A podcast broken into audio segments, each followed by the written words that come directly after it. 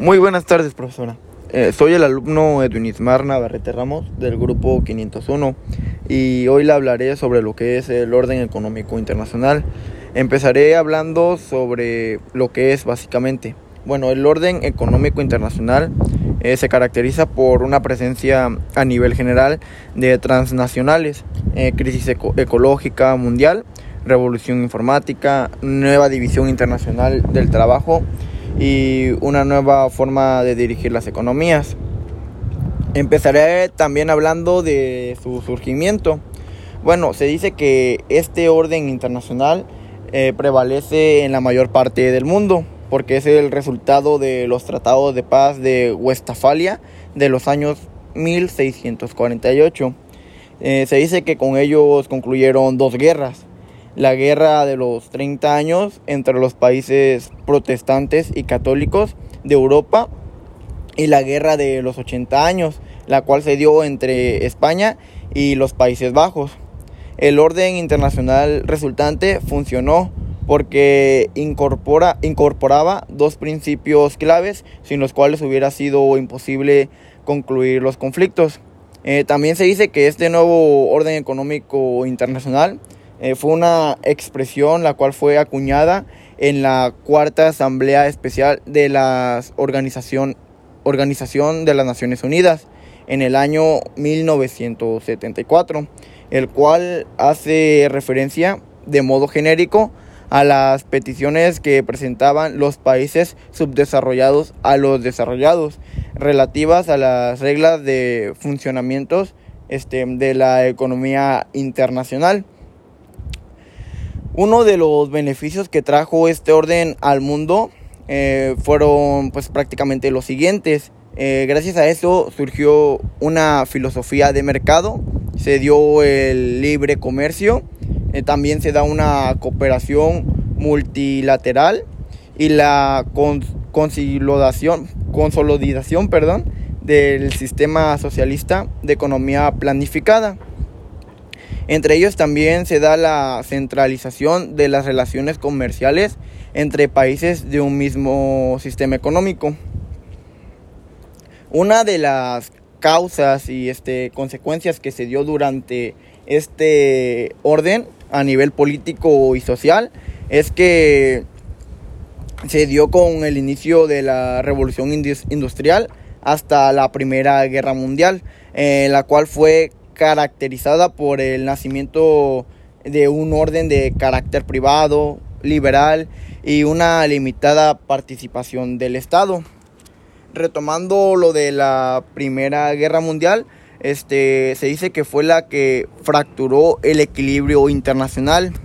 Este, el Tratado de Versalles, eh, en vez de establecer las bases para un periodo de paz, estabilidad y prosperidad, alimentó los resentimientos de los perdedores y confiró legitimidad y apoyo político a movimientos racistas y nacionales en muchos de los países de Europa y Asia. La fragilidad del orden internacional estableció en Versalles condujo a otra guerra mundial que dejó postrada disculpe, a la mayor parte de Europa y Asia.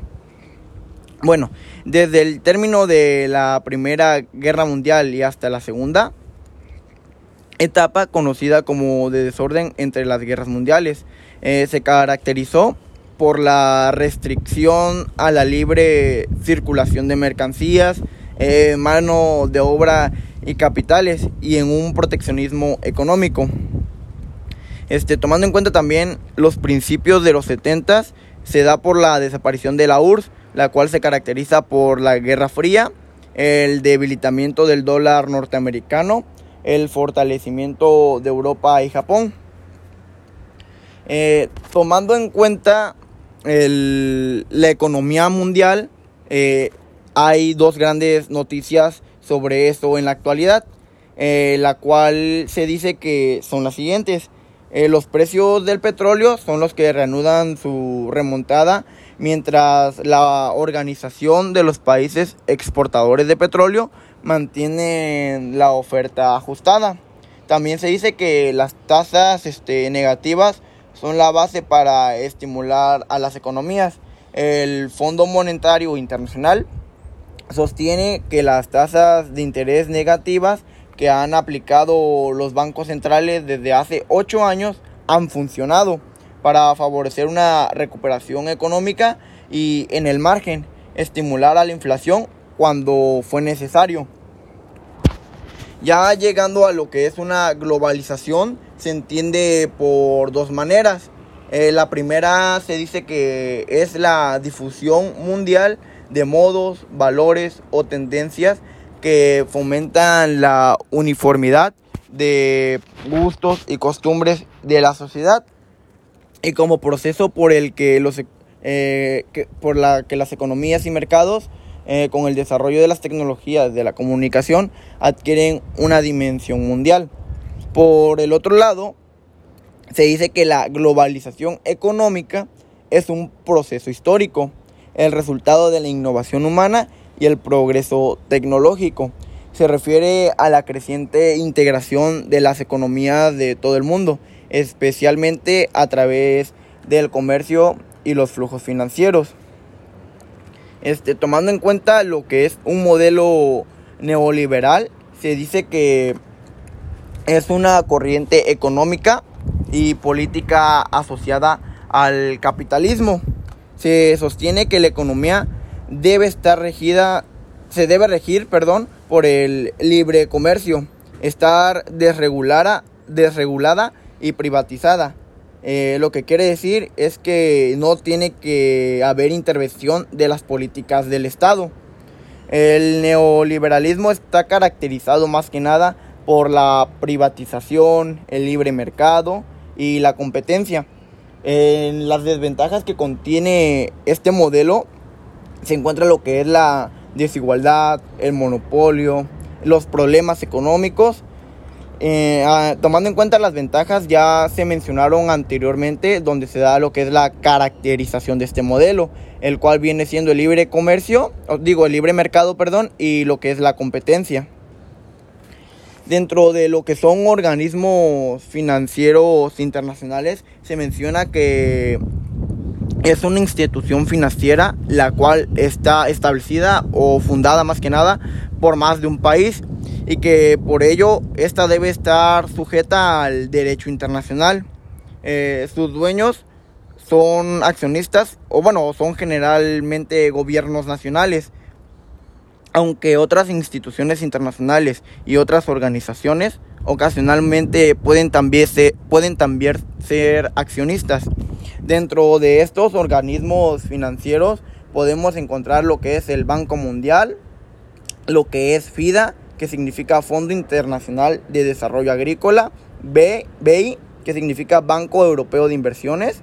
Eh, podemos encontrar también lo que es el Banco Islámico de Desarrollo, el Banco Asiático de Desarrollo, el Banco Europeo de Reconstrucción y Desarrollo, CAF, Banco de Desarrollo de América Latina, eh, Grupo Banco Interamericano de Desarrollo, Banco Africano de Desarrollo, Banco Asiático de Inversión infraestructura. Y pues básicamente vendría siendo lo que es el o lo que entra dentro del orden de el orden económico internacional. Eh, ya llegando a mi conclusión, pude conocer más que nada la historia eh, económica mundial, lo que nos hace comprender más que nada eh, las características económicas actuales y sus repercusiones en todos los ámbitos de nuestra vida. Este y que pues al parecer no es este un nuevo orden más que nada porque eh, lo que es la globalización, el neoliberalismo tienen que ver mucho porque seguimos rigiendo de esa manera y pues gracias a eso fue que poco a poco el orden económico eh, surgió, surgió más, tuvo más este, ventajas, o por así decirse. Eso vendría siendo todo, profesor. Gracias.